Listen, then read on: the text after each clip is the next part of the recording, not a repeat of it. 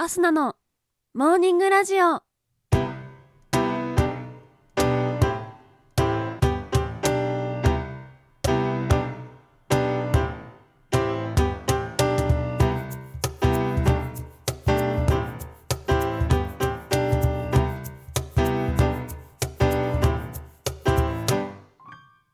皆さんおはようございます。そして本日9月21日火曜日。お誕生日のあなたおめでとうございます。この番組はバイオリン弾きのアスナがあなたの今日一日が少しでも楽しくスタートできるようお手伝いをする番組になっております。今日のお天気や一日をワクワク過ごせるお役立ち情報などお話をしてまいります。のでどうぞ最後までお付き合いお願いいたします。それでは今日も早速お天気のコーナーから参りましょう。本日9月21日のお天気です。今日は全国的に晴れるところが多いでしょう。ただ東日本から西日本の太平洋側では午後になると雲が広がりやすくなり夜には雨の降るところがある見込みです。また九州北部では夜遅くに雷を伴った雨の降るところがありそうです。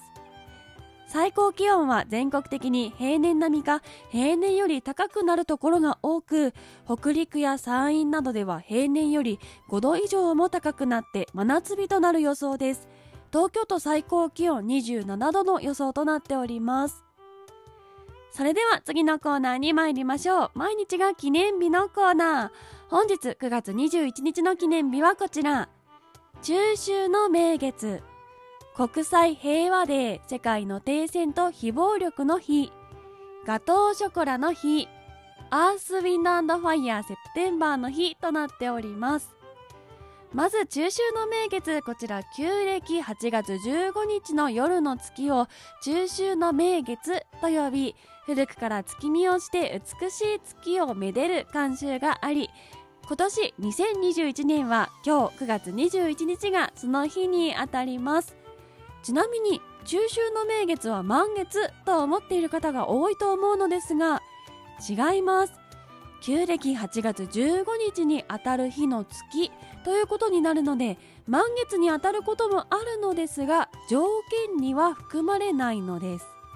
しかし今年2021年はこの中秋の名月と満月が重なる日ということなので偶然にも満月です。8年ぶりということなのでぜひ今夜は中秋の名月であり満月でもある月の浮かぶ空を見上げてみてください。中秋の名月に関係のある記念日としてすっぽんの日月見酒の日も制定されております。続きまして国際平和デー世界の停戦と非暴力の日。こちら国内外の闘争が続いているコスタリカの発案によって国連総会で9月21日に記念日制定された国際デーの一つとなっています。毎年9月21日を世界の停戦と非暴力の日と定め9月21日だけでも敵対行為や関連する活動を停止するよう全ての国と全ての人々に呼びかけが行われており国連本部の敷地内にある日本から寄贈された日本の平和の鐘が鳴らされているそうです。続きましてガトーショコラの日。こちら1998年に創業したガトーショコラ専門店ケンズカフェ東京にて初めてガトーショコラを発売したのが9月21日だったことにちなみ制定されております。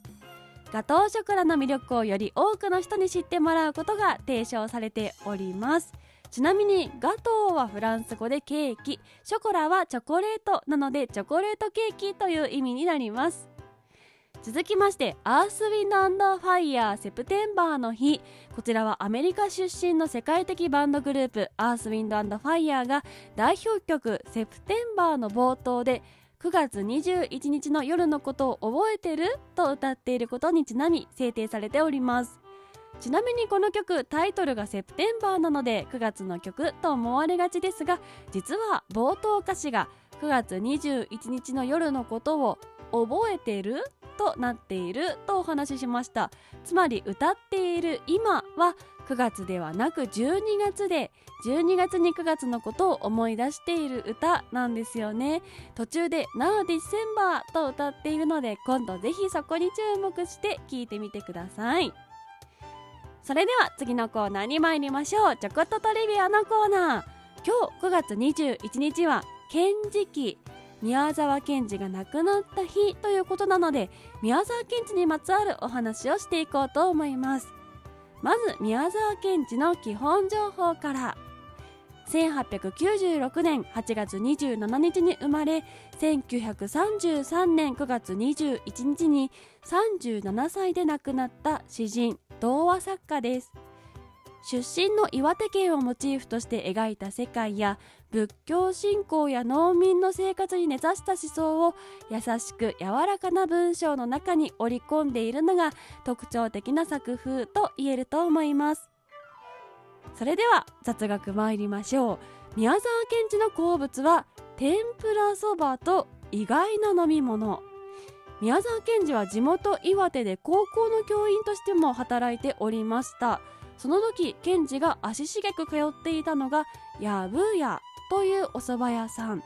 やぶを英語にしたブッシュという呼び名で気に入っていたようで今日はブッシュへ行きましょうかと言っては同僚たちを誘ってやぶ屋さんへ行っていたとのエピソードが残っています。そしてそんなやぶ屋で賢治がよく頼んでいたというのが天ぷらそば。そして合わせて一杯飲みましょうかと言って飲んでいたのがなんと三ツ矢サイダーなんだそうです。サイダーもケンジの大の好物だったんだそうですが天ぷらそばとサイダー合うのでしょうか？ちょっと全く想像つかないんですがぜひ宮沢賢治ファンの方どこかで試してみてください。そして続きまして実は極度のベートーベンとレコードオタクというお話です。宮沢賢治はクラシック好きでも知られておりまた特にベートーベンが大好きであったと伝わっていますセロ弾きのゴーシュという作品の中で第6交響曲というのを演奏するシーンがあるのですがこれはベートーベンの交響曲第6番「霊園なのでは?」と言われていたり詩集春と修羅はベートーベン交響曲第5番運命に影響を受け作られた作品なんだそうですまた賢治の有名な野原をうつむきながら歩いている写真。こちらはベートーベンが全く同じポーズで似たような景色の中を歩いている絵がありそれと同じようにしたいと真似て撮った写真となっています。またそれほどクラシックベートーベンが大好きでしたのでレコードの収集にも熱中していたようです。